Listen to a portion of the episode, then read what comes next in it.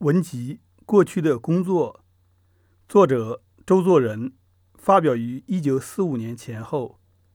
读书人李荣宝，录制于二零二零年十一月二日。第四篇《石板路》。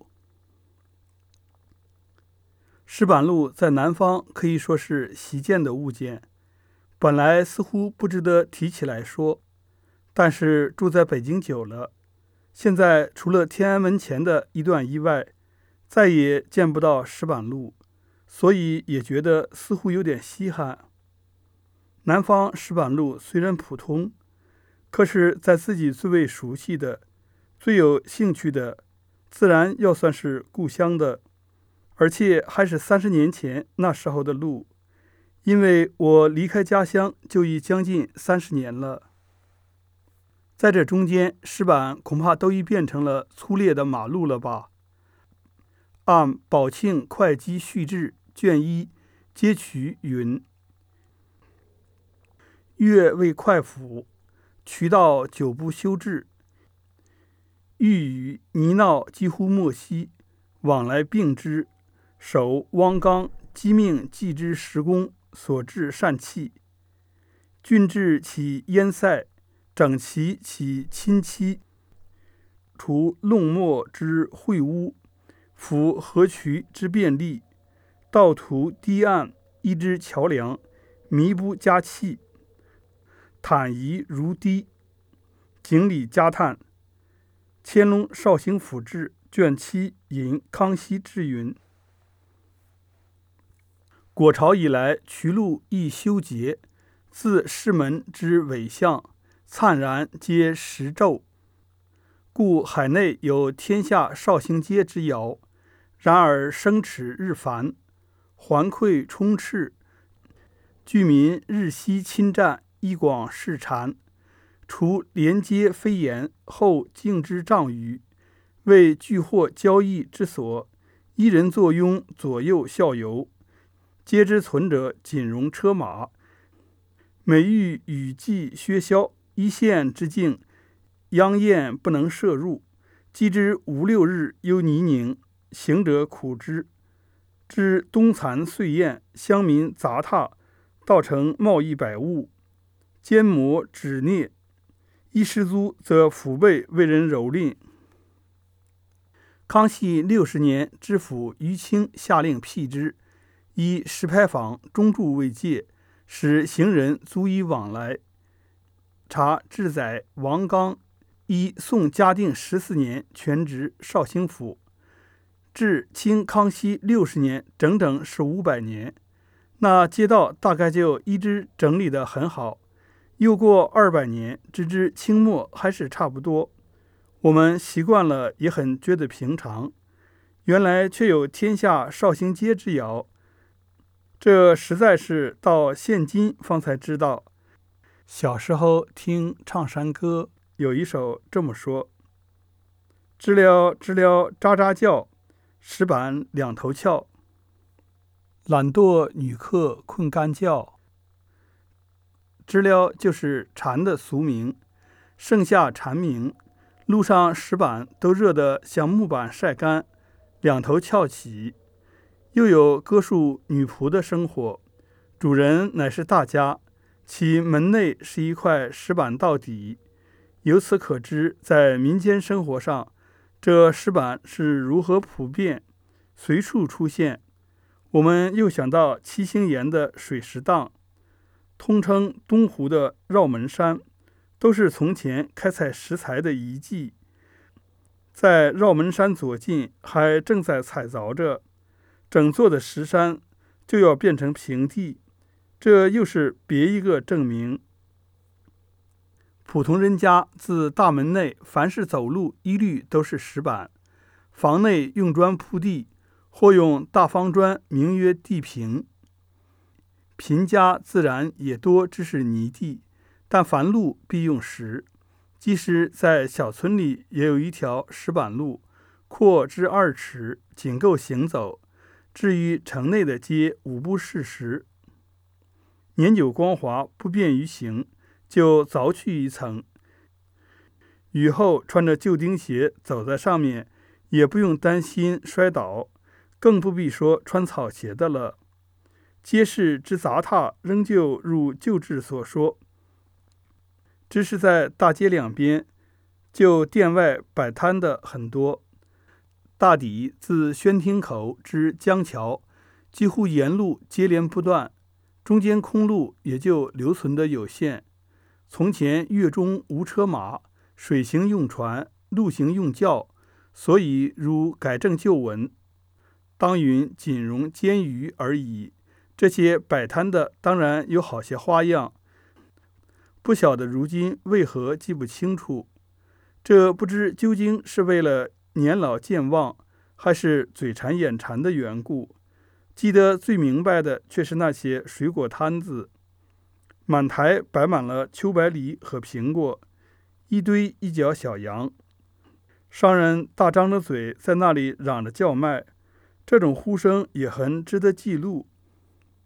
可惜也忘记了，只记得一点大意。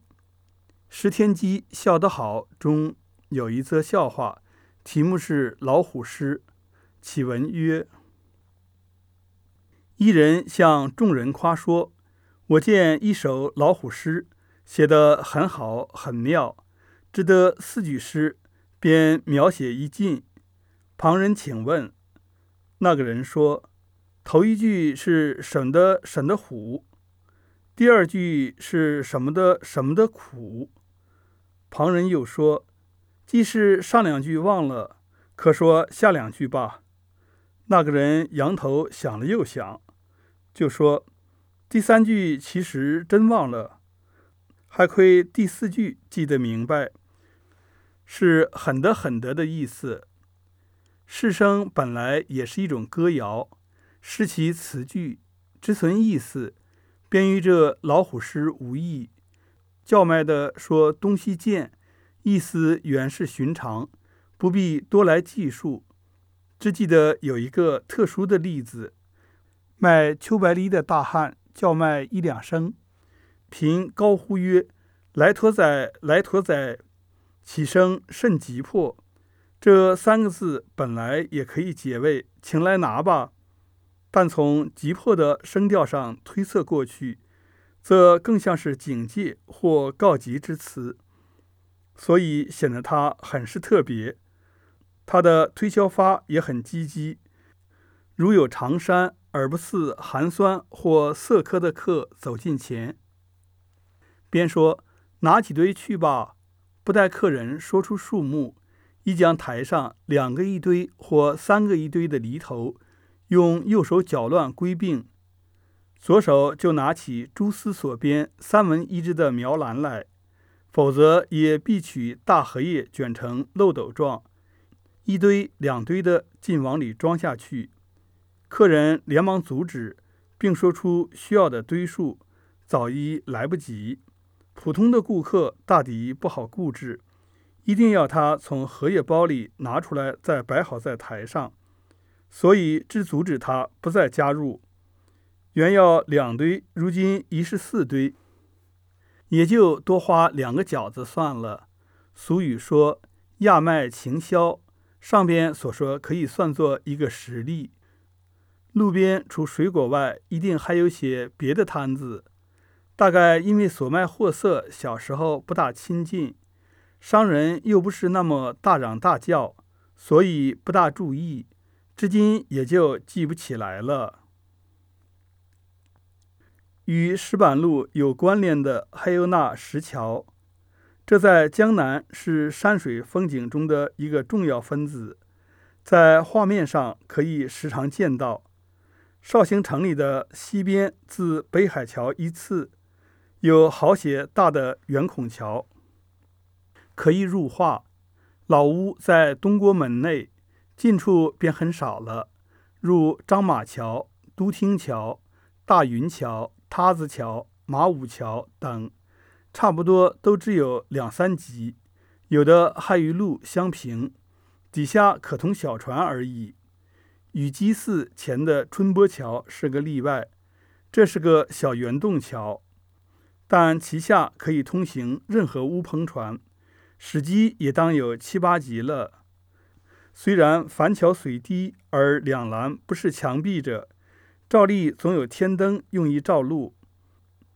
不过我所明了记得的，却又只是春波桥，大约因为桥较大，天灯也较高的缘故吧。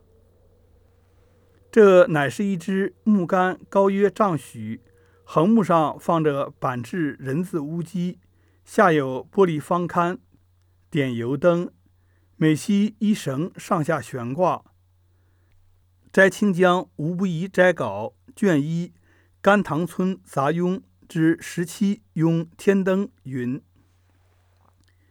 明明风雨消，孤灯一杠街，阴光散空虚，灿于田株舍。夜间归人稀，歌林自明灭。这所说是杭州的事。但大体也是一样，在民国以前，属于慈善性的社会事业，有民间有志者主办；到后来，恐怕已经消失了吧。其实就是在那时候，天灯的用处大半也只是一种装点。夜间走路的人，除了夜行人外，总须得自携灯笼，单靠天灯是绝不够的。拿了鞭形灯笼走着，忽见前面低空有一点微光，预告这里有一座石桥了。这当然也是有意的，同时也是有趣味的事。三十四年十二月二日记，时正闻驴鸣。三十四年应该是一九四五年的意思，民国三十四年。时正闻驴鸣，这个驴鸣一般理解为这个其他人对他的批评或者嘲骂。呃，这个词他用的很多，驴鸣一定是这个意思。这一节结束。